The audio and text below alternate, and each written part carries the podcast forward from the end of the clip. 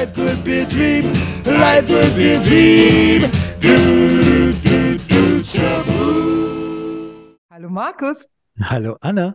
da sind wir wieder. Und weißt du was? Ich bin ja völlig außer mir. Wir, Ja, haben, Po- wir haben Post gekriegt. wir haben Post. Yay! Yay! Steve hat uns geschrieben und die Überschrift seiner Mail lautet Food for Thought. Food for Thought zur Klimakleberfolge. Also er bezieht Genau. sich auf die Folge 20. Klima, Kleber, my ass. Ne? Da haben wir ja uns mal auf ein ganz äh, ja, ah, brisantes Thema haben wir uns da irgendwie äh, drüber verständigt oder auch nicht. Also Das war eigentlich eher ein Monolog von mir. es war eher ein Monolog von dir, aber äh, Steve hat uns eine tolle Mail geschrieben und äh, der möchte ich jetzt auch mal ein bisschen Zeit widmen, weil da gibt's einiges, was er mal so zu, zu denken gibt. Ja, das will ich einfach mal hier unserer Zuhörerschaft zur Verfügung stellen, weiter darüber nachzudenken. Und bei manchen hatte ich das Gefühl, oh, da wird jetzt ein Fakt äh, dargestellt, das muss ich jetzt, also jetzt muss ich etwas tun, was ich in unserem Podcast eigentlich, so war der ja nicht gedacht, dass wir hier irgendwelche Fakten verkünden, ähm, wo wir auch einen Faktencheck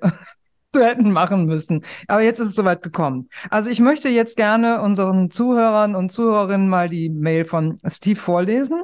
Hey, ihr Lieben. Eurer Forderung zum Trotz erdreiste ich mich dennoch, euch zu schreiben.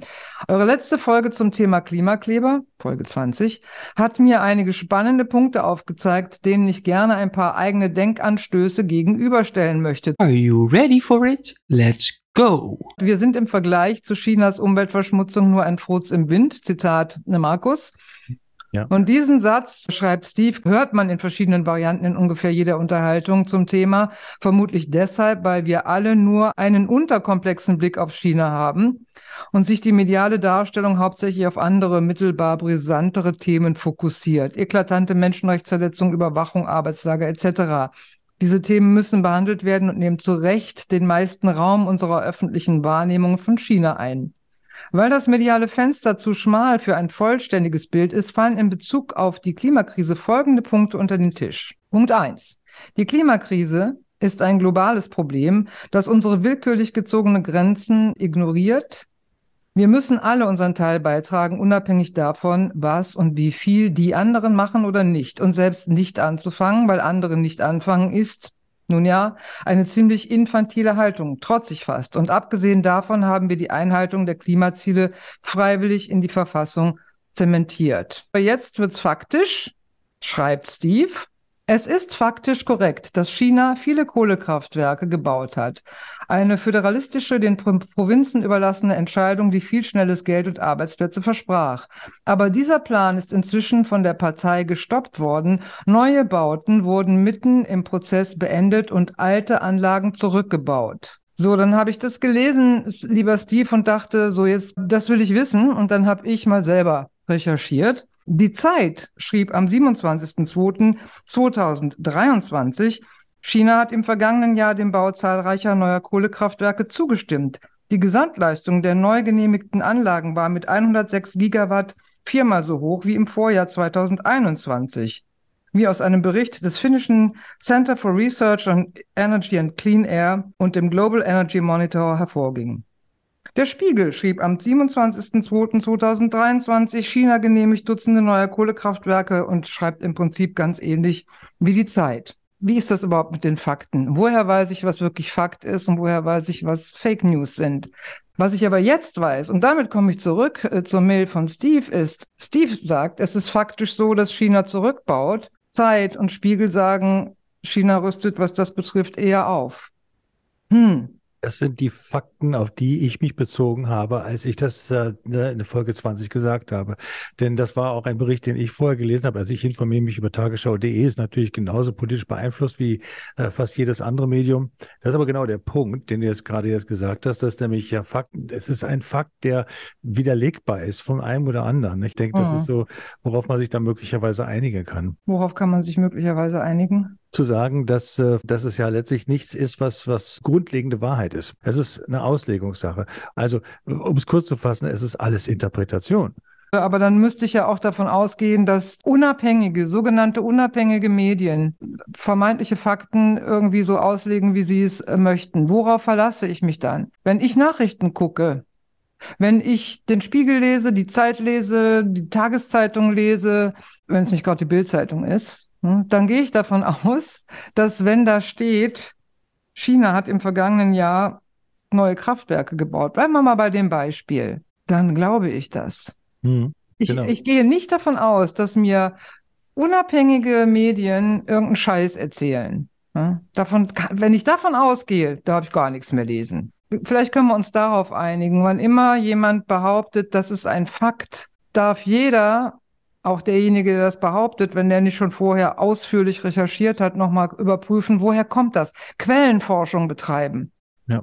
Und ich glaube, das wissen wir alle. Es gibt Quellen, die sind ähm, glaubhaft und es gibt Quellen, die sind so ein bisschen, hm, da darf man noch mal überlegen, ob man dem glauben kann. Kommen wir zurück zur Mail. Also so viel, Steve, du siehst, wo, wozu du mich getrieben hast, nämlich mich selber da mal weiter schlau zu machen. Und du schreibst weiter und jetzt zitierst du einen Satz von mir. Wenn man sich beschwert, sollte man auch gleichzeitig eine Lösung vorschlagen. Dazu schreibt der Steve, das hört sich natürlich erstmal toll an, hebt aber die Schaffenshöhe für gerechtfertigte Kritik derart an, dass man sich ohne akademischen Hintergrund und Expertenwissen in sämtlichen Themen, zu denen man Kritik anbringen kann, nicht mehr äußern darf. Da muss ich dir sowas von recht geben, Steve. Ich habe darüber ein Gespräch mit meinem Freund geführt, der gibt mir ja auch immer ein Feedback zu unseren Podcast-Folgen und hat gesagt, also die Folge 20, da habe ich dieses und jenes dran auszusetzen und insbesondere an einer Äußerung ähm, von, von dir, also von mir, da muss ich dir widersprechen. Und da ging es um das Beschweren und sagt er, ich, wir haben doch alle das Recht, uns zu beschweren und müssen nicht unbedingt immer eine Lösung parat haben. Ähm, ist das denn, kannst du das für dich so behaupten? Und da musste ich ihm recht geben und gesagt, nee, das stimmt. Da habe ich mich ein bisschen weit aus dem Fenster gelehnt. Natürlich müssen wir nicht zu allem Lösungsvorschläge haben. Also ich möchte eingrenzen, es gibt Beschwerden, da darf man, wenn man die selber hat, da darf man sich fragen, habe ich denn dazu eine Idee? Und dann gibt es welche, da gibt es Stellen, die sollen sich um die Lösung kümmern. Steve, danke für das Feedback. Ich habe es kapiert. das, war, das war nicht richtig von mir. Dann schreibt Steve, das Problem, also wieder Zitat, das Problem entsteht, und das habe ich gesagt, wenn uns jemand zwingen will, Verantwortung zu übernehmen. Im Grunde sagen sie, ich verhalte mich verantwortungsvoll und ich erwarte dasselbe von dir. Und Markus, du hast damals ergänzt, aber das kann schwierig sein, da deine Freiheit und meine Freiheit aneinanderstoßen. Mhm. Steve schreibt hierzu, hier beißt sich die Katze in den eigenen Schwanz. So wie ich es verstehe, ist genau das der Grund für die Protestaktionen der letzten Generation. Der verantwortungslose Umgang der älteren Generationen, die die schlimmsten Konsequenzen des Klimawandels nicht mehr miterleben werden, greift die Freiheit derer an, die die Konsequenzen ertragen müssen. Ja, und ähm, ich habe es mehr auf, äh, ja, aus psychologischer Sicht betrachtet. Ja, wenn mich jemand in die Verantwortung zwingen will, dann tue ich das, was viele andere Menschen auch tun, und das ist ein Automatismus. Ich möchte mich nicht zwingen lassen. Ja. Ich lasse mich gerne eines Besseren belehren, aber nicht dadurch, dass jemand sagt, du hast das jetzt so zu tun und wenn du es nicht tust, dann greife ich zu drastischen Mitteln. Da bin ich raus, ne, emotional, gefühlsmäßig ähm, gehe ich da erstmal in Widerstand. Das heißt, die Hürde wird erstmal größer. Das meinte ich damit.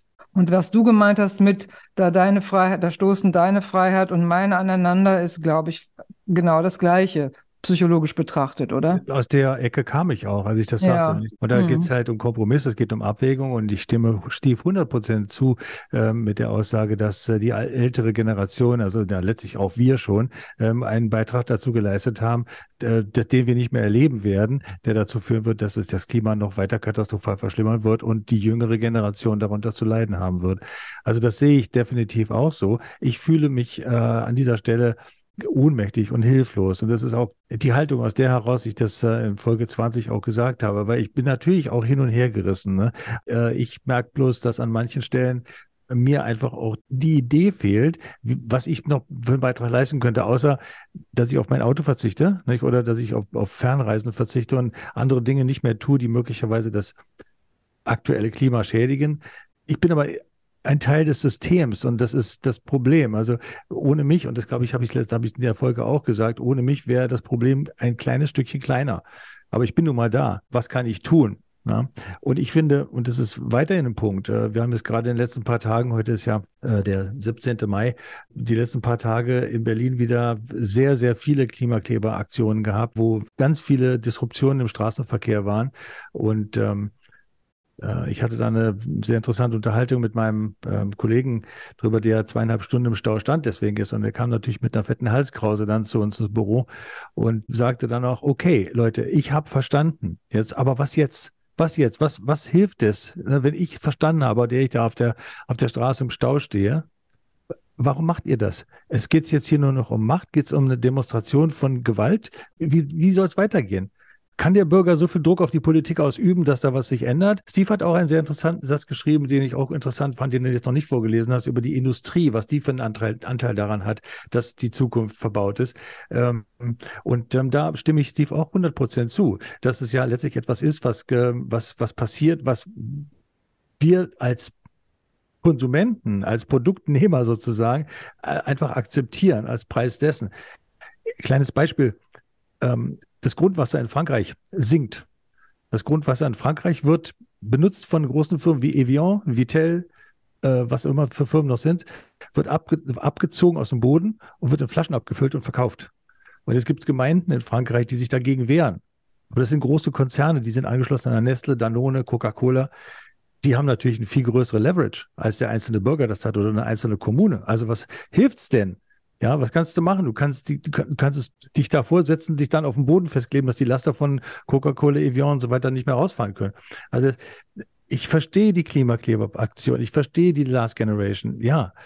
Nur das Thema ist, wenn die weiter so protestieren und streiken und tun und machen, wie sie es tun, wird die allgemeine Bevölkerung ihnen nicht äh, mehr mit Liebe und Wohlwollen zuhören. Ja, ich meine, wenn es um das Wasser geht, dann ähm, und ich weiß, welche, welche Konzerne dahinter hängen, ist meine Reaktion darauf, von denen nichts mehr zu kaufen. So, das ist das, was ich tun kann. Ich würde gerne mal, du hast gesagt, du fandst einen Satz von Steve, da hast du ihm recht gegeben. Er hat noch zwei unserer Äußerungen kommentiert, das würde ich noch gerne ja, vorlesen.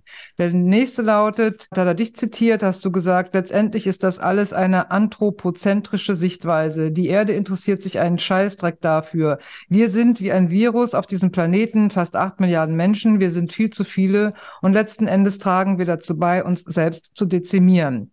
Steve schreibt, hier würde ich deutlich widersprechen. Die Klimakatastrophe betrifft uns als letztes und dann auch nur indirekt, weil alles miteinander verknüpft ist. Wirtschaft, Natur, Mensch in dieser Reihenfolge. So wird es auch von den Klimabewegungen kommuniziert als ein globaler Zusammenhang, der weit über den Menschen hinausgeht. Ökosysteme sterben zusammen mit Flora, Fauna und Funga massenweise aus. Naturkatastrophen und Hungersnöte entstehen as we speak und eskalieren. Erst dann trifft es uns geografisch kritisch, denn lange vorher leidet der globale Süden, Klammer auf, weiter, Klammer zu. Und all diesen Prozessen geht die Wirtschaft voraus. Deshalb halte ich es auch für zu kurz gedacht, von einem Wir im individuellen Sinne zu sprechen. Einige wenige von uns Klammer auf, Konzerne, Klammer zu, leisten bereits seit langer Zeit ihren Beitrag dazu, den Rest von uns zu dezimieren. Nur damit wir uns nicht falsch verstehen, ich spreche explizit nicht von Bevölkerungskontrolle oder irgendwelchen antisemitischen Motiven, sondern vom Kapitalismus. Wir sind auch nicht zu viele. Überbevölkerung ist ein längst widerlegter, aus vielen Gründen problematischer Mythos. Der Planet hat mehr als genug Raum und Ressourcen für alle. Der Grund, warum es so scheint, als ob und auch nur in ablenkender Funktion, ist zum einen das Produktions- und Konsumverhalten der Industrienationen und zum anderen die unserem Wirtschaftssystem immanente Verteilungsungerechtigkeit, aus der unter anderem Hungersnöte und Armut, Armut resultieren. Hier hat Steve einen Link eingefügt von dem Spiegel. Acht Milliarden Menschen, der Mythos von der Überbevölkerung Kolumne. Dann schreibt er weiter, ich verstehe KlimaaktivistInnen nicht als konservativ im statuserhaltenden Sinne, jedenfalls nicht ausschließlich. Klar, was noch zu retten ist, muss gerettet werden. Aber für alle Aspekte, in denen es bereits zu weit ging, plädieren Aktivistinnen aus guten Gründen dafür, das Lenkrad in die andere Richtung zu drehen. So, und dann gibt's noch einen letzten Satz, den er zitiert von dir, Markus. Vielleicht müssen wir uns als Menschen einfach an die Bedingungen anpassen, die wir selber geschaffen haben. Und Steve schreibt dazu, ich würde es gern etwas differenzierter formulieren wollen. Die Menschen des globalen Südens müssen sich an die Verhältnisse anpassen, die wir in den Industrienationen der Welt für sie geschaffen haben. Schon jetzt. Die Gemengelage ist zu groß, als dass sie durch bloßen Widerspruch, ob nun mit Kleber oder ohne, aufgelöst werden könnte. Ich würde auch annehmen, dass den Menschen der letzten Generation diese Tatsache schmerzlich bewusst ist. Es kann aber auch nicht der Anspruch sein, an dem wir, die Nicht-Protestierenden, sie messen.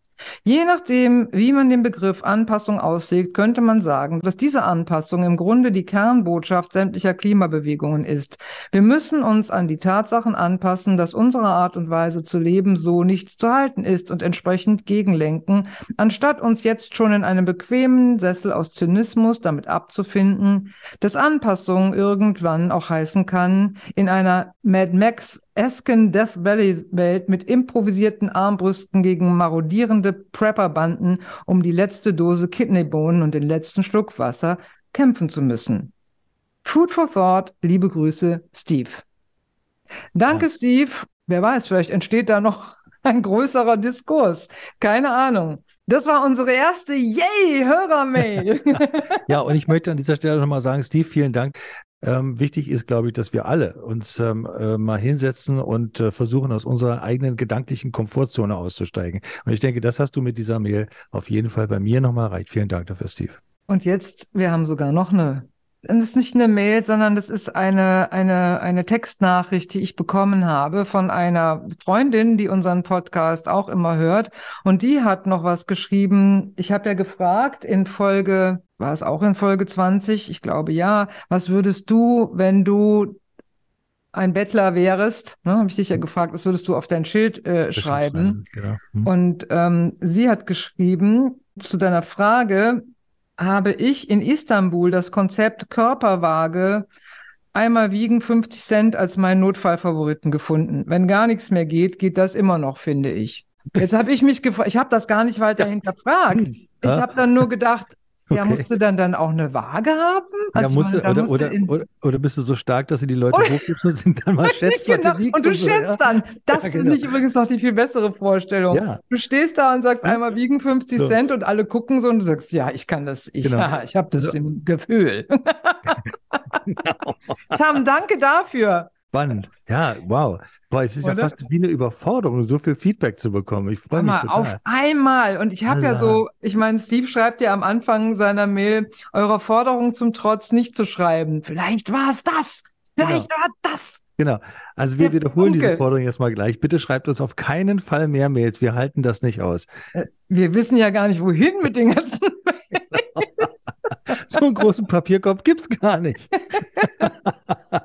Unglaublich. Ja. Jetzt werden wir wieder ganz intim, wir zwei hier für uns. Ja. Wir reden ja so erstmal so gefühlt ins Leere. Ne? Ja, Jetzt wissen wir, dass wir tun es nicht. Ja, aber ich, ich werde trotzdem weiterhin frei von der Leber reden.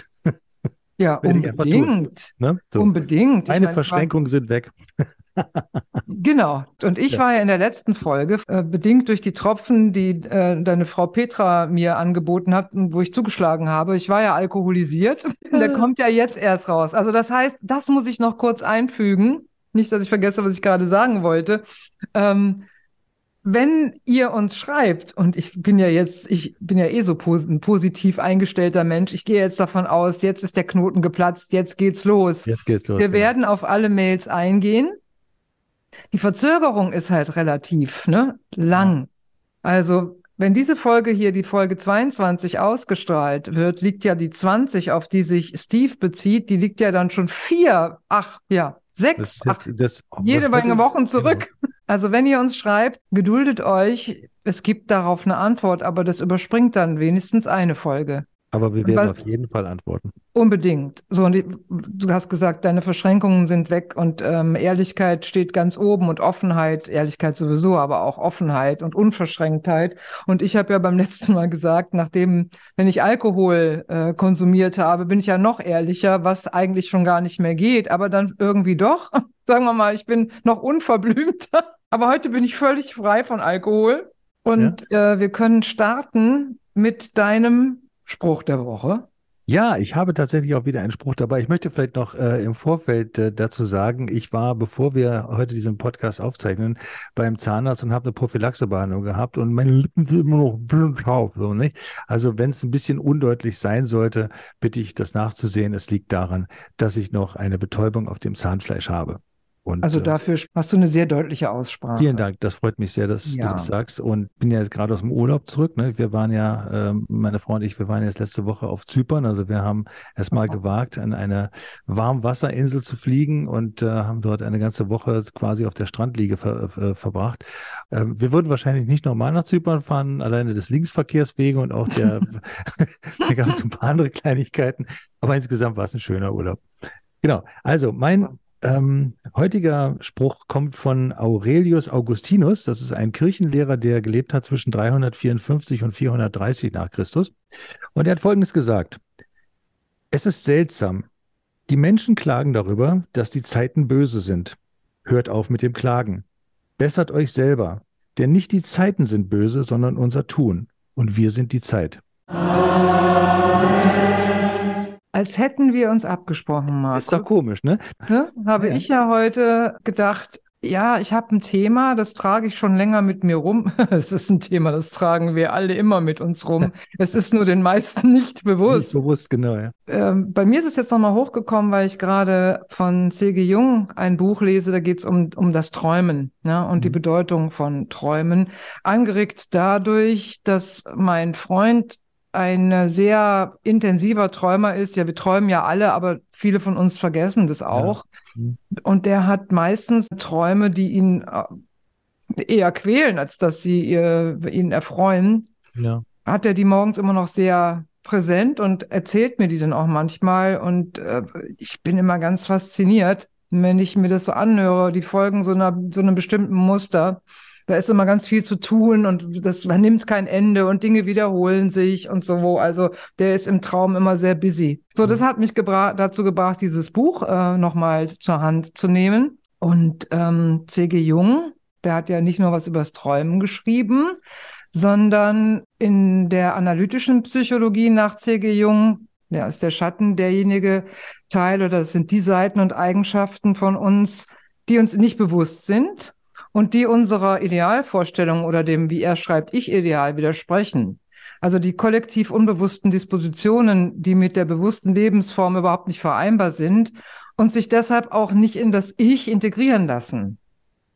Und den unbewussten Schatten bewusst zu machen, ist Aufgabe äh, dieser einer jungschen Analyse. Und ähm, die Integration des Schattens bedeutet dabei, dass wir uns zum Beispiel, wenn wir jemanden verurteilen oder wenn wir so ein, Be wenn wir so ein Feindbild haben, ja, dass wir uns fragen können, ob wir eigene unliebsame Züge im Außen angehen oder bekämpfen, die wir vielleicht in uns selber tragen. Also, dass Oh, wir Anna, im das Außen. ist doch so ne? alt wie die Bibel. Ich meine, das ist Ja, doch so hab- alt wie ne? Jesu, wie die Bergpredigt von Jesus, der gesagt hat, äh, bevor du äh, den Splitter in den Augen der anderen siehst, zieh den eigenen Balken heraus aus deinen Augen. Ja, Also- und Jung hat das eben, ne, ähm, hat das eben untersucht, ne, genau, und hat Ja. gesagt, wenn wir im Außen was bekämpfen, nehmen wir vielleicht Züge äh, wahr, die wir selber haben. Ja, Und anstatt uns damit jetzt, und das sage ich jetzt, anstatt dass wir uns damit äh, mit unseren eigenen Dämonen beschäftigen, versuchen wir andere zu bekämpfen. Ja, das nennt man ja im Allgemeinen eine Projektion auch, ne? Genau. Genau. Das passiert passiert ja immer ja. wieder. Immer wieder. genau. andauernd, ne? Andauernd, Wenn ich genau. im Auto fahre, passiert mir das andauernd. Über die anderen Verkehrsteilnehmer. So, zum Beispiel, ne? Genau. Die alle, die alle scheiße fahren, nur ich fahre gut. Ja, also mir ist das zum ersten Mal begegnet, als jemand mal zu mir gesagt hat, als ich mich beschwert habe, und was hat das mit dir zu tun? Hm. Und dann habe ich den angeguckt, zwar Volker übrigens, also der später mein Geschäftspartner wurde, der damals ja schon ewig Coach war und ähm, ich sozusagen ein Coachee. So haben wir uns ja Mhm. kennengelernt. Genau, das habt ihr ja kennengelernt. Ähm, und ich weiß noch, ich kann auch noch genau sagen, was das war. Also es ging darum, dass ich mich über das Verhalten meines, meines damaligen Mannes und auch Geschäftspartners beschwert habe. Hm? Und unter anderem stellte er dann irgendwann die Frage, äh, was denn mein Anteil daran ist. Und da habe ich den mit großen Augen angeguckt und dachte, wie mein Anteil? Der verhält sich doch scheiße. Aber er hat, ich glaube, er hat eher gesagt, was, was hat das mit dir zu tun? Mhm. Und das, das, damit hat er mich dann auch erstmal alleine gelassen, was gut war, weil dann begann die Frage in mir zu arbeiten.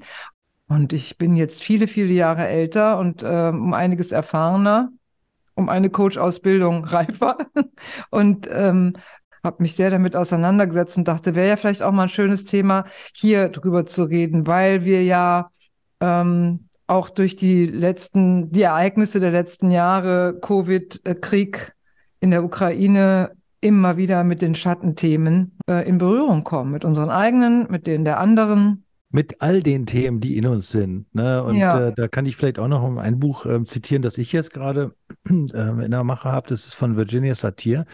Ähm, das heißt, meine vielen Gesichter und wer bin ich wirklich? Und da geht's halt auch um die Schattenarbeit. Es geht im Prinzip darum, die ganzen inneren Anteile einfach mal sich vor Augen zu führen. Sie hat das in so einer Art Theatersetting gemacht. Ähm, es, sie hat das Buch geschrieben in den 70er Jahren. Es ist also eine Form von Familienstellen, die da stattfindet in dir selbst, ähm, wo du also lernst, über deine eigenen Anteile zu reden, beziehungsweise erstmal zu erkennen, welche Anteile du in dir hast und wie unerlöst die zum Teil sind und eigentlich nur gesehen und wahrgenommen werden wollen. Das ist ein ganz wesentlicher Bestandteil meiner Arbeit mit meinen äh, Coaches auch, ähm, sich darüber Gedanken zu machen, äh, was denn jetzt genau äh, gerade in dir passiert, wenn du einen bestimmten Gedanken hast, nicht? Was, was davon, das ist ja die Schattenarbeit, die auch die Stefanie Stahl ja betreibt mit dem inneren Kind, dem Schattenkind und dem Sonnenkind. Ähm, Mhm. dass es halt einfach darum geht, auseinander zu fieseln, was davon ist jetzt eine unbewusste Reaktion auf irgendwas und was davon ist wirklich schon bewusst. Ne? Und das ist eine, eine super Frage, die Volker dir damals gestellt hat. Was hat's mit dir zu tun?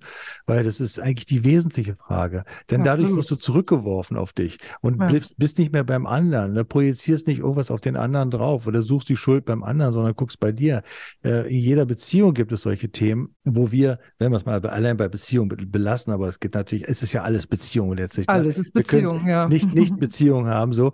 Da- Das, das, was dabei für mich immer so am äh, Ende des Tages äh, steht, ist so das Gefühl, ähm, ja, wenn ich mir nur alle äh, diese Vorwürfe und Ideen und Konzepte und so weiter anschaue, die ich im Tag so in die Welt rauswerfe, ähm, habe ich schon einen Gutteil dafür getan, ähm, eine bessere Welt zu schaffen, nämlich meine eigene Welt zu verbessern, was, auch, was daraufhin auch wieder Auswirkungen haben kann auf andere. Äh, Katie hat das ja, bei Katie hat das ja auch äh, formuliert das ja immer wieder, nicht? Wenn du dich bei anderen aufhältst, wer hält sich dann bei dir auf? Das ist so die grundsätzliche Frage, die man da stellen kann. Das, der Gedanke holt mich zum Beispiel immer wieder sehr zurück. Ja, kommt auf den Kontext an. Ne? Also zum Beispiel, wenn ich mit Klienten arbeite, dann kümmere ich mich mehr um die als um mich. Ja. Ne? Dann ist ja klar, ist auch deine Aufgabe, ne? ja, genau. Äh, Beziehungsweise ja, man kann das als deine Aufgabe aufnehmen. Ich weiß nicht, was deine konkrete Aufgabe ist. Das hängt ja immer so ein bisschen auch von der Aufgabenstellung beziehungsweise von der, der Beauftragung ab.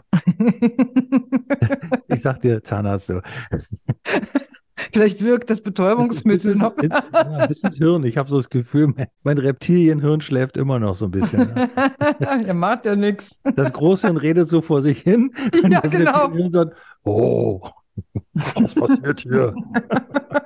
Es, es ging ja, jetzt sind wir wieder ein bisschen aus der Kurve geflogen. Na egal, komm. Ganz gepflegt, glitzern wieder rein, wieder rein in die Kurve tragen lassen. Ähm, das Thema Schattenseiten. Genau. Was hast du denn noch dazu zu sagen? Also erstmal hat mich die Idee fasziniert, darüber mit dir zu sprechen. Wie bewusst oder wie, oder wie wenig bewusst sind uns unsere Schattenseiten, wenn sie uns begegnen?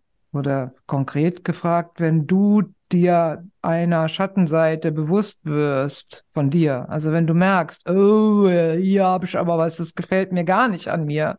Ja. Wie du damit umgehst als, und jetzt nicht in erster Linie als Coach, sondern so intuitiv als der Markus. Ja, der Markus. Da kann ich dir eine Geschichte erzählen, die ich erlebt habe, jetzt doch gerade am Sonntag, als wir zurückgeflogen sind von Paphos nach Berlin. Das ist ja so, man muss ja dann durch die Security gehen am Flughafen. Das kennen wir ja noch alle. Da muss man sich ja dann halb, halb nackt ausziehen, alles auf die Bänder legen und so. Und vor meiner Frau und mir war ein älterer Herr, der sich dann auch äh, entkleidete und alles da reinlegte in die Schüsseln, äh, auftragsgemäß. Und dann, da gibt's ja immer diese Rahmen, durch die man durchgehen muss. Dann wird geguckt, ob da irgendwas Metallisches am Körper ist. Dann geht dieser Idiot links an diesem Rahmen vorbei da durch. Das führte zu einem absoluten Chaos da. Und ich weiß, auf einmal war natürlich Alarma, Alarma. Ne? Und dann hieß es nur noch, you stay here. So. Und ich fühlte mich gleich in Sippenhaft genommen, weil ich hatte ja nur gar nichts mit dem Typen zu tun, aber wurde dann halt auch dahingestellt und ich sah meine Sachen entschwinden. Weiß ich hatte die aufs Band gelegt und die liefen so durch. Die anderen wurden durchgewunken, nur wir standen halt so da und äh, ich sah, die ganzen Sachen wurden vom Band genommen und ich, ich geriet in Panik. Ne, weil ich dachte, ja. oh, jetzt klaut da jemand meine ganzen wertvollen Sachen, mein Handy, mein, mein, meine Uhr, mein alles, mein Ehering war da drin. Also es war so, ich dachte, oh, ne? Und dann wurde ich irgendwann ein bisschen stinkig, weil da nichts passierte. Ja. Alle anderen wurden durchgewunken und wir mussten da warten. Und dann habe ich ihn dann so, ähm, habe ich dann gesagt, was, was ist denn jetzt mit mir hier? Ne? Und er hat mich immer nur angeguckt und gesagt, stay, bleib, bleib, da stehen so, nicht? Und irgendwann habe ich mich dann angefangen, wirklich hochzuspulen. Wie so ein HB-Männchen kam ich mir vor. Muss man dazu wissen, ich habe ja äh, beginnende Diabetes der Typ 2. Also es äh, ist ja momentan so, so, ein Ding, wo ich halt auch öfters mal unterzuckert bin und ich muss dafür sorgen, dass ich ordentlich esse und hm, so. Und das war so eine Situation, wo ich eben nicht ordentlich gegessen hatte, wo ich also darauf warte, dann da durchzugehen und in irgendeinem Restaurant mir dann irgendwas dann reinzupfeifen. Also ich wurde dementsprechend auch ein bisschen ungeduldig. Ja. Und äh, also meine die Frage mal zu beantworten, die du mir jetzt eben gerade gestellt hast. Es war, ich bin dann irgendwann dran gekommen, ich wurde dann nochmal nach Sprengstoff überprüft, da war nichts, okay, dann wünschte mir die Dame einen guten Fluch. Ich habe meine Sachen gegriffen und bin dann da reingegangen und es war eine, eine ein lauter Bums da drin, das war unfassbar. 100.000 Menschen in so einem kleinen Provinzflughafen mit drei Restaurants und da blackte dann noch irgendwelche Disco-Musik raus. Ich habe mir dann einen Ort gesucht, mitten im lautesten, einfach weil ich einen Ort brauchte, an dem ich mich wieder refokussieren konnte. Habe mich dann hingesetzt und habe mein Tablet genommen und habe angefangen aufzuschreiben, wie es mir gerade geht. Und jetzt die konkrete Frage jetzt zu beantworten. Das ist das, was mir geholfen hat. Also mich selbst zu reflektieren in diesem Augenblick, dann zu gucken, was genau passiert eigentlich jetzt bei mir, wie was, was ist der Grund dafür? Gibt es jetzt einen körperlichen Grund? Ja, Unterzuckerung, aber gibt es auch was anderes noch? Ich fühlte mich total hilflos an der Stelle. Und ich habe aber auch gemerkt, ähm, dass mir hilft, mich zu fokussieren an dieser Stelle, dann zurückzuholen, wegzugehen davon, von den ganzen äußeren Einflüssen, zurück zu mir, nach innen. Also wegzugehen von dem Vorwurf, den ich hatte, hin wieder zu mir zurückzukommen. Okay, zwei Dinge dazu. Einmal, ja. ich bin jetzt, habe nicht Diabetes, wenn ich nichts zu essen kriege, werde ich zum Tier. Und das Einzige, was bei mir zum Vorschein kommt, ist der Schatten. Weil meine ganz niederen Bedürfnisse müssen befriedigt werden. Ja, ja. Hunger. Na, ich ja. kann dann weder denken, ne, noch ich bin dann wirklich, ich bin dann zu nichts anderem fähig. Ja. Ähm, und wer mich gut kennt und mit mir zusammen ist, wenn ich Hunger kriege und ich kriege nichts zu essen, der sagt, oh, du bist dann aber nicht so angenehm, so wie also, ich dich sonst kenne. Ist, ist doch mal ein Snickers, ne? Ist doch mal, genau. So, also das zu dem einen. Ja. Das andere ist, du hast uns jetzt gerade sehr schön geschildert, was du tust, um wieder zu dir zu kommen. Aber was war der Schatten? Der Schatten war Vorwurf, der Schatten war Erwartung. Ich hatte die Erwartung, gut, das habe ich nicht gesagt, hast du recht. Der, die Erwartung war, dass, dass man mit mir kommuniziert, dass man mir Glaube sagt, auch, was los nee. ist. Glaube ich auch nicht, dass das der Schatten nee. war. Okay. Nee. Also, Erzähl mal, was war mit Schatten? Was also ich sage, ich glaube, ich weiß es ja, nicht. Ja, ja, nee, klar. Darüber sprechen. Ne? Mhm. Was ich gehört habe, war, dass du dich ja aufgeregt hast über das Verhalten derer, die da kontrolliert haben. Ja. Hm? So, und wenn ich das richtig verstanden habe, haben die den einen Typen zurückgehalten, der statt durch die, ne, durch diese Kontrolle zu gehen, seitlich vorbeigegangen genau. ist.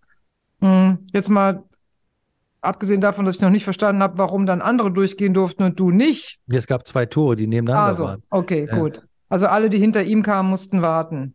Richtig, genau. Nicht nur du, sondern okay. So. Naja, Petra, ich und noch der ein oder andere. Nee, nee, nee, nur, nur wir drei. Also tatsächlich, er musste warten. Äh, und der hat, ich sag's einfach, dieser Idiot ist dann nochmal, der wurde dann aufgefordert, durch das Tor zu gehen, ist dann nochmal daneben vorbeigegangen. Stell dir mal vor. Also der war wirklich ein ah, bisschen. so, du hast so. dich über den Aber Typen am meisten hab, aufgeregt. Nein, ich habe das gar nicht mitgekriegt, ehrlich gesagt. Ich habe es so. gar nicht mal. Ich hab, Petra hat's mitgekriegt und die hat den Sicherheitsbeamten darauf hingewiesen, dass der da an der Seite durchgegangen ist. Ich war aber nicht auf Petra sauer sondern ich war, also ich habe irgendwie nur gemerkt, Und ich glaube, das ist meine Schattenseite, dass ich vielleicht aufgrund meiner 30-jährigen Tätigkeit am Flughafen auch überheblich war und dachte, ich weiß, wie es funktioniert. Aber ich wusste es nicht, ne? weil die haben andere äh, Herangehensweisen, als die deutschen Sich Sicherheitsbeamten das haben. Also es war niemand anderes, über den du, es war niemand, über den du dich geärgert hast, über dessen Verhalten du dich aufgeregt hast? Ähm, als ich dann realisiert, naja, doch, ich habe mich über den, Sicherheitsbeamten geärgert. Also das habe ich wohl, ne? weil der eben nicht mit mir geredet hat, sondern gesagt immer nur, bleib, bleib. Der hat nichts Mhm. weiter als bleib, bleib gesagt. Ne? So rum habe ich Mhm. gedacht, ich bin doch kein Hund. Und das andere, was dann danach noch kam, war, das war auch ein Gedanke, der mich dann durchzog, als ich dann saß und schrieb, war, dass ich mir vorkam, also mir wurde so klar, wie unwichtig ich eigentlich bin. Ne? In meiner eigenen Welt bin ich natürlich die wichtigste Person, keine Frage. Aber wie unwichtig ich bin im Zusammenhang mit vielen, vielen anderen tausend Menschen, die da durchgetrieben werden wie Schweine durchs Gatter, um irgendwann da zu landen, wo sie hin sollen. Also das hat mich, ich denke, das auch ein bisschen was, ähm, ja, ich denke, es hat ein bisschen an meiner Hybris gekratzt vielleicht, an meiner Mhm. Selbstverständlichkeit. Ne? Also ich glaube, ich habe eine ganz gute Frage in petto, äh, wo man dem eigenen Schatten, der ja so unbewusst ist, an den wir ja kaum rankommen, ne? ja. wenn er uns nicht sozusagen ins Gesicht springt, wo man dem vielleicht auf die Spur kommen kann. Hast du Lust, die mal zu beantworten? Ja, klar. Also das ist jetzt aus, aus einem Coaching-Programm von mir äh, entnommen und äh, die Frage lautet, stell dir mal einen Menschen aus deinem Leben vor, der andere gern kritisiert und äh, in den anderen nur das Schlechte sieht. Gibt ja so Leute, ne? Ja. Und jetzt stell dir mal vor, dieser Mensch redet abfällig über dich. Wie würde der dich charakterisieren, wenn er hinter deinem Rücken schlecht redet?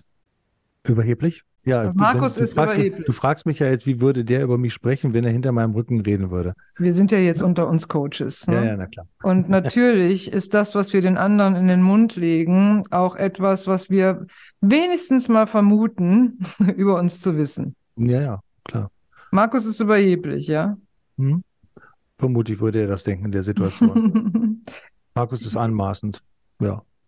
Egal in welcher Situation. Einfach jemand, der vorgibt, dich zu kennen und der schlecht Aber jetzt nicht bezogen auf diese Situation in Paphos. Nö, so. insgesamt.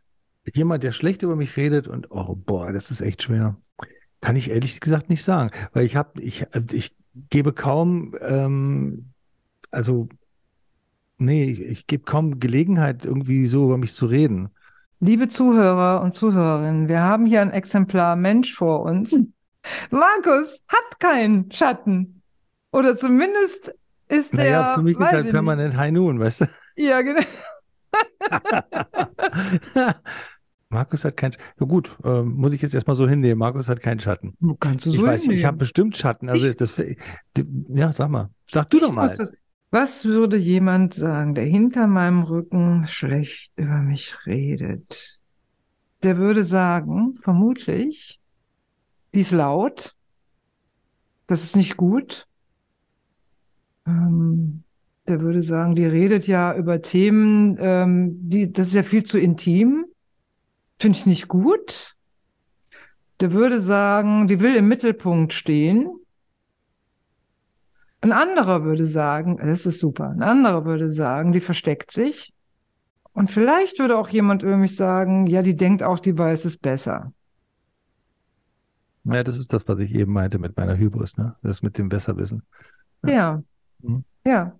Und bei allem, was einem da einfällt, und vielleicht würde dir ja auch noch, nicht jetzt in, unter Druck, aber vielleicht, wenn du den, die Frage mal Wer sagt denn, dass ich Druck habe? Anna, lass uns darüber reden, warum du denkst, dass ich Druck habe. Ja, ich sehe bin ganz dich ja. entspannt. Der einzige Druck, Ich den seh- ich habe, ist auf der Blase. Du sitzt ganz entspannt mit verschränkten Armen vor mir. Aha. Was ich spüre, Du ist, dass meine. Ich deute jetzt einfach mal. Ich habe jetzt mal hier die Deutungshoheit. Was Mach ich mal. zu spüren glaube, ist, dass dich die Frage für den Moment doch ein bisschen unter Druck gesetzt hat. Vielleicht stimmt das gar nicht. Vielleicht bist du auch tatsächlich trotz verschränkter Arme völlig entspannt und denkst, ich habe überheblich vielleicht, aber sonst fällt mir nichts ein.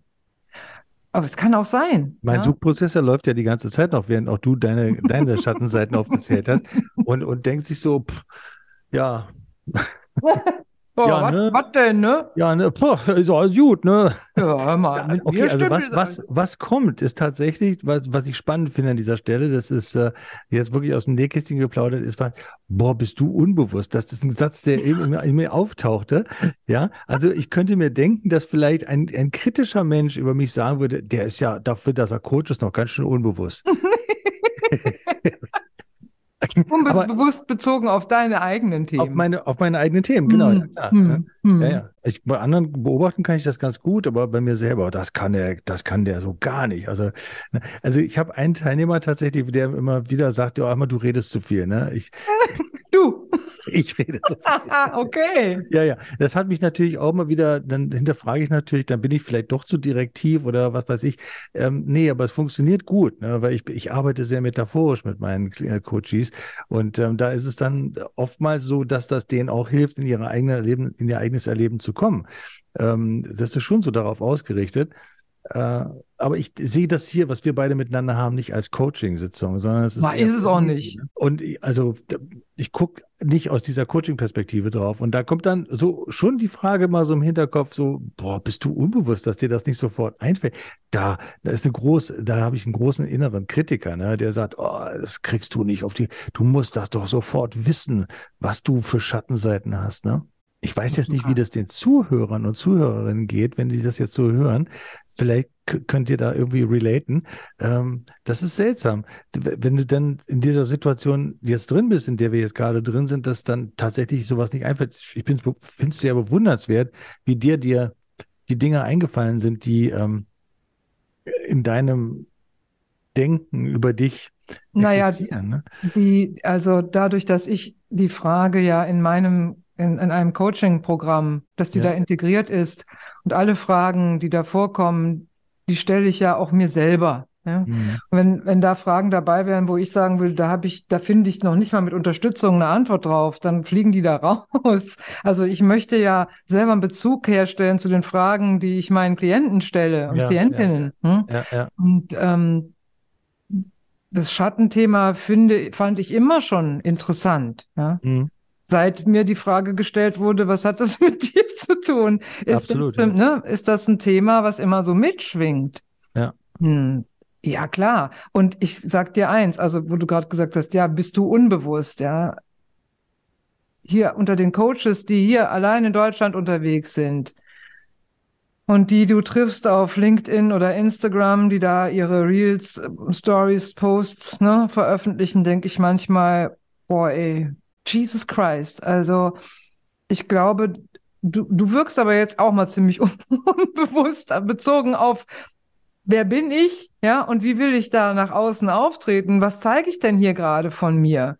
Ich finde das so unprofessionell und so wenig reflektiert und so auswendig gelernt, äh, dass ich denke, come on, shut up, lass das. Und das zeigt für mich, also ist für mich auch ein Zeichen von, das ist mir überhaupt nicht, mir ist gar nicht bewusst, was ich damit jetzt irgendwie nach außen hin zeige. Und Das sind ähm, meist jüngere Coaches, die das machen, ne? Och, du, auch Ältere. Ja? Da sind auch Ältere dabei, die jetzt auf einmal, also die sich dann auf einmal zum Coach äh, berufen fühlen und was die dann machen, ist eigentlich ihre eigenen Themen bearbeiten. Also da möchte ich auch noch eine ganz kleine ähm, Erzählung zu äh, preisgeben zu. Ich habe, ich bin interviewt worden von einer Masterstudentin, die ein, ähm, eine Masterthesis geschrieben hat zum Thema Leiden Coaches an Burnout. Ne, und wie gehen die damit um? Fand ich Okay. eine sehr interessante Studie. Ich war ein Partizipant und dann noch ähm, mein Kollege. Ähm, und ähm, die hat die natürlich dann alle verschlüsselt. Die einzelnen Teilnehmer, die sie da interviewt hat, waren 15 insgesamt und hat sehr interessante Theorien daraus gezogen. Äh, will gar nicht auf den Inhalt jetzt so sehr eingehen, was ich spannend fand. Sie hat also äh, viele dieser Coaches, die da befragt wurden von ihr, haben verbatim wiedergegeben. Und was mir aufgefallen ist, dass bei vielen dieser Coaches, die sie interviewt haben, eine gewisse Selbstunsicherheit vorherrschte. Also, dass die, dass die äh, Existenzängste haben und so. Ich meine, klar, das ist normal. Wenn du jetzt als Freiberufler unterwegs bist und das ist deine eigene, deine einzige Einkommensquelle, macht das natürlich schon was aus. Nur ähm, da spielte immer noch eine andere Komponente eine Rolle mit, die in eine Richtung ging, wer bin ich als Coach? Ne? Genau das, was du jetzt gerade auch gesagt hast. Und was für einen Wert habe ich als Coach? Ne? Also das sind so, so Grundsatzfragen, die da, da auftauchten. Das kann ja sinnvoll sein, das zu hinterfragen, beziehungsweise sich das zu fragen. Aber wesentlich wichtiger ist ja die Frage, wenn du sie hast, dass du sie dann auch für dich beantwortest. Und das ist, habe ich so das Gefühl gehabt, bei einigen der teilnehmenden ähm, Coaches, die da befragt wurden, eben nicht der Fall gewesen. Sehr interessante Studie.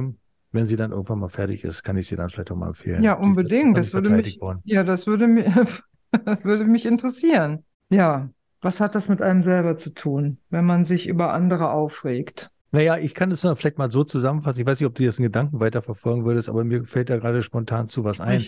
Was ich meinen, was ich meinen Coaches gerne dann auch mit auf den Weg gebe, ist sage, wenn ich mit dem Finger auf dich zeige, dann zeigen von derselben Hand drei Finger auf mich. Das heißt also, das ist ja ein sehr schönes metaphorisches Bild dafür, dass der, dass der Anteil, den ich auf dich blame, äh, ja dreifach größer ist, den ich in mir trage.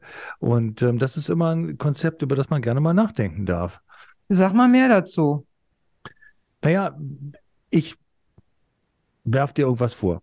Ne? Also egal was jetzt. Und das führt dazu, dass ich da, das, warum mache ich das überhaupt? Warum habe ich denn überhaupt einen Kritikpunkt daran, wie du bist in dem oder was, wie du was machst oder so? Ne? Ja. Das heißt also, es gibt ja in mir diese besagten Schattenseiten von Jung, ähm, die sagen, was ich auf dir jetzt unterstelle, trage ich noch in mir unerkannterweise. Und da gilt es erstmal dann dahin zu gucken und zu sagen, okay, welche Anteile sind das denn? Also im Prinzip greife ich ja das auf, was du jetzt sagst. So, ne? Und ähm, äh, was immer da als Ergebnis rumkommt. Und es ist tatsächlich so, ähm, das Gefühl, das ich habe, das ist auch was, was damit zu tun hat, dass man sich selbst nicht lieb genug hat, dass man nicht gut, gut genug mit sich selber umgeht und dass man diese Unzufriedenheit über sich selber auf andere überträgt. Da spielt für meines, für meine Begriffe auch immer eine große Rolle, ähm, was für eine Erwartung habe ich an die Welt. Ne? Wie geht die Welt, wie geht die Welt mit mir um? Ne? Und da habe ich mal so einen schönen Spruch hier von Marc Aurel hängen gehabt. Um, nope. Well, okay. Hör auf, dir Gedanken darüber zu machen, was die Welt will, weil der Welt ist es scheißegal, was du denkst, was du denkst. Und es ist ja auch so.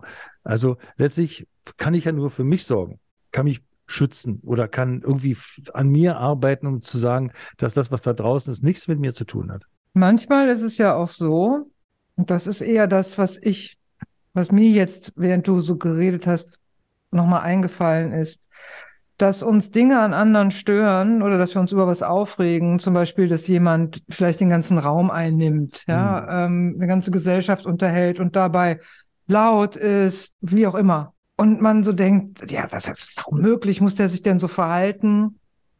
Und dass es häufig so ist, dass diese Person etwas hat, was man selber in sich trägt und nicht lebt aus Angst. Ja, ja.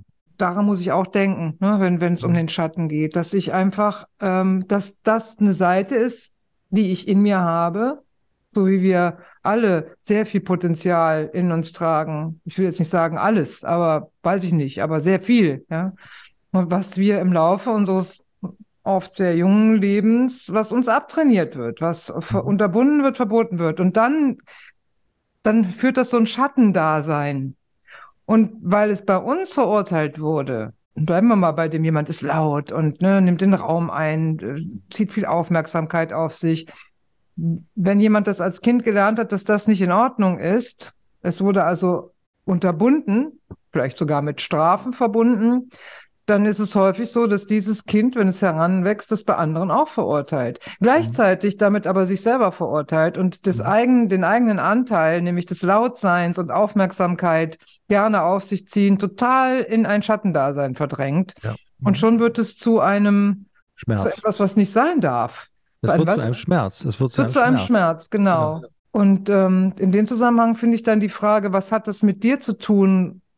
Kriegt ja noch mal kommt ja noch mal mehr auf den Punkt. Ja, hm? das stimmt. Und ich, ich, glaube, es ist wichtig, dass man hm. diese Frage, was hat es mit dir zu tun, eben in einen solchen Kontext einbettet. Also die Frage alleine zu stellen für jemanden, sagen wir jetzt, der nicht schon Coach ist oder der nicht irgendwie sich auf den Weg der Selbsterkenntnis bewegt hat, ähm, ist das eine sehr schwere Frage, weil der wird immer sagen, es hat gar nichts mit mir zu tun, hat alles mit den anderen zu tun. Ich denke, das ist wichtig, dass man da erstmal einen Zugang dazu findet, ähm, diese eigenen verborgenen, das sind ja auch Schätze, ne, die da liegen, dass man die erstmal hebt und dass man erkennt, dass es Schätze sind und dass man man, dass man die nicht selbst ablehnt für sich selbst. Also äh, mit Naja. Geduld, Liebe, Dankbarkeit möglicherweise auch ranzugehen. Und natürlich ist klar, wir sind alle konditioniert durch unsere Eltern, die das auch nicht sehen wollten. Die haben das ja auch mitgekriegt von ihren Eltern. Das ist ja generationenübergreifend. Ne? Also ich unterstelle den, ich unterstelle den Menschen jetzt äh, doch ein bisschen mehr Fähigkeiten, weil du, du hast gerade gesagt, wenn man nicht selber schon Vorbildung ne, in dem Bereich hat, ist es schwer. Ich hatte damals null Vorbildung in dem Bereich. Ja, ich bin rausgeplatzt mit einer Beschwerde ähm, über etwas und dann kam das als Antwort ohne Erläuterung, ohne Einführungstext. Ne?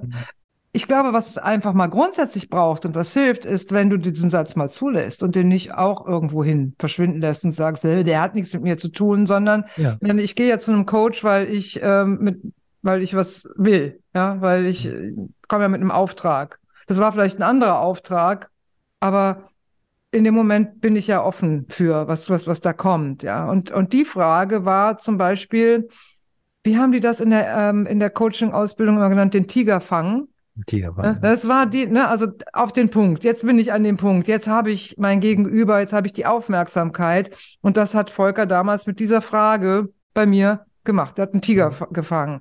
Und in mir ist der Tiger irgendwie dann erstmal ausgebrochen, ja, und hat sich auf die Suche gemacht. Entschuldige, jetzt klingelt's gerade. Ich glaube, ich kriege Post. Ich mach mal, mach mal eben auf. Ja. Haben wir gleich die Pause genutzt? Jetzt hatten wir gerade eine Klingel- und Pinkelpause. So. Genau. Jetzt gab es einen kleinen Break. Also ich war ja gerade dabei auszuführen, ähm, dass auch wenn man keine Vorbildung hat, keinen Einführungstext sozusagen ähm, zu der Frage, was hat das mit dir zu tun, so traue ich den Menschen, wenn die Offenheit da ist, zu, dass sie sie mitnehmen und sie in sich bewegen und dass es doch irgendwas auslöst. Bei mir war es so. Bei mir ist so wie innerlich so eine Taschenlampe angegangen, die sich auf die Suche gemacht hat. Und dann kann man ja auch weiter drüber reden, ne? wenn das im Coaching-Kontext, äh, wenn diese Frage fällt. Also für mich hat sich da eine Welt geöffnet, die mich begleitet. Und das ist jetzt, wie viel, das ist jetzt, weiß ich nicht, zwölf, dreizehn Jahre her. Ach ja, mindestens. Da stimme ich dir zu. Der Gedanke, der in mir war, war eher so, dass es ähm, vor allem eine Bereitschaft voraussetzt. Und die hast du gehabt Ja, damals. Genau, genau. Also diese Bereitschaft muss da sein. Äh, Wenn die, wenn, also was heißt muss, das ist natürlich nicht fakultativ, aber es ist, wenn, wenn, wenn irgendwo, irgendwo ein kleiner Riss in dem gesamten Mauergebilde, was in dir drin ist, der, der, dann ist das ein Saatkorn, was du da reinsetzt, was zu einer wunderschönen Pflanze werden kann. Und es ist möglicherweise auch der Anfang einer ganz gewaltig schönen Reise, die man beginnt. Also bei mir war es ähnlich. Ich habe mir die Frage immer früher gestellt, ja, ist denn das wirklich jetzt alles gewesen? Ne?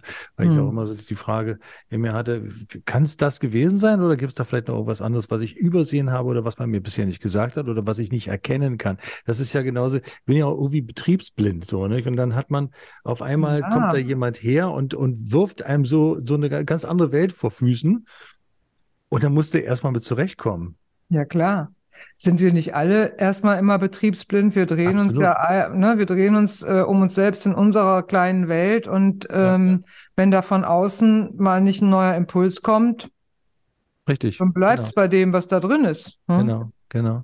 Ich habe nur für mich schon immer eine Sehnsucht gehabt danach. Also ich wollte jetzt das Wort gespürt sagen, aber nee, ich habe eine Sehnsucht danach gehabt, diese Welten zu entdecken. Ja, ich Das- auch. Die, ne? Genau. Ja. Das ist die Bereitschaft, von der ich rede. Und es Ja. gibt manch einen, der hat diese Bereitschaft nicht. Da kann man Ja. natürlich dann auch trefflich hinterfragen, warum ist das so? Ne? Hast du möglicherweise Angst davor? Und das könnte der Trigger sein, daran, daran zu arbeiten, dass das ist. Weil ich könnte mir vorstellen, dass bei dem einen oder anderen, mit dem man spricht, einfach auch Angst das beherrschende Thema ist. Das Bloß nicht dran kratzen. Ne? glaube ich auch. Und gleichzeitig, äh, und ich habe ja früher, habe ich mich gerne über solche Themen auch gestritten, hm, ähm, in der Familie. Hm. Wenn, wenn mir heute ein Mensch begegnet, der nicht aus seiner Welt raus will, der da festgemauerte äh, Meinungen hat, dann sage ich, ja, okay, ich würde niemals ähm, das hinterfragen, Ja. ungefragt, sondern würde sagen, ja, dann ist es eben so. Genau. Das ist mir die Spucke nicht wert, weil ich denke, was soll ich denn da? Ich bin doch keine Missionarin. Richtig, genau. Du bist keine Missionarin. Genauso, ja, ja. Ich Ja. will niemanden bekehren, ne? Nö. Also ich kann, ich kann Vorschläge machen, ich kann Ideen einbringen, aber selbst ein Vorschlag ist schon wieder ein Schlag. Ich kann Impulse setzen, das kann ich tun. Kannst du machen, weiß ich heute mittlerweile, aber auch, wo ich das mache Ja, und wo ich das auf keinen Fall mache, es sei denn, überraschenderweise würde dieser Mensch mich fragen. Wenn es eine Einladung dazu gibt, dann bin ich gerne Dann bereit. jederzeit, Ja, immer gerne, sofort. Ja. Setzen wir uns zusammen ans Feuer und dann geht's aber los. Genau. Markus, ich habe heute tatsächlich in, für diese Folge keine Frage von Max Frisch mitgebracht, aus Gründen. Weil ich habe ja, ja, ich habe ja heute was gemacht. Ich habe ja, ich habe ja heute sozusagen eine eigene Frage eingebracht und habe dich damit überfallen. Du warst ja überhaupt nicht vorbereitet. Und dann habe ich dir auch noch unterstellt, dass du nicht willst. Ja, ich weiß. Also, ich schicke dir die Rechnung. Das war heute ähm, Anna Mena frei nach Max Frisch. Ja, es war irgendwie, das war ganz schön, dass wir heute mal über den Schatten äh, gesprochen haben. Und ich glaube, mehr gibt es dazu gar nicht mehr zu sagen. Nee, das stimmt. Also heute, hier und jetzt. Ja, was mir, was mir jetzt noch fehlt, ist meine Dad-Jokes. Äh, die habe ich ja auch noch äh, vorbereitet und da würde ich gerne auch noch den einen ähm, sagen. Ich habe ja glaube, eine eben, als kleine Info äh, Information an unser Publikum. Ich dachte, das hätte ich diesmal abwenden können. Aber nein. Ich, nee, Steve will doch meinen Dad-Joke hören. Also, Ach so, Steve war das. ja, na klar. Also pass auf. Äh, wirklich, Steve ist extra wirklich, für dich. Der ist, der ist so bescheuert, aber ich finde ihn irgendwie niedlich. Ein Liebespärchen sitzt auf der Couch. Er hat schrecklichen Fußgeruch und sie hat schrecklichen Mundgeruch. Sie so, Liebling, ich muss dir was beichten. Er so, ich weiß, du hast meine Socken gegessen. That's not funny. Und nicht vergessen, bitte nicht schreiben an gepflegt glitzern Gepflegt glitzern at mail.de. Wir freuen Richtig. uns auf keine, keine Mail. Kommentare. Also wir freuen Ja. uns nicht auf keine Kommentare. So. Bis zum nächsten Mal. Bis zum nächsten Mal. Tschüss, Markus. Tschüss.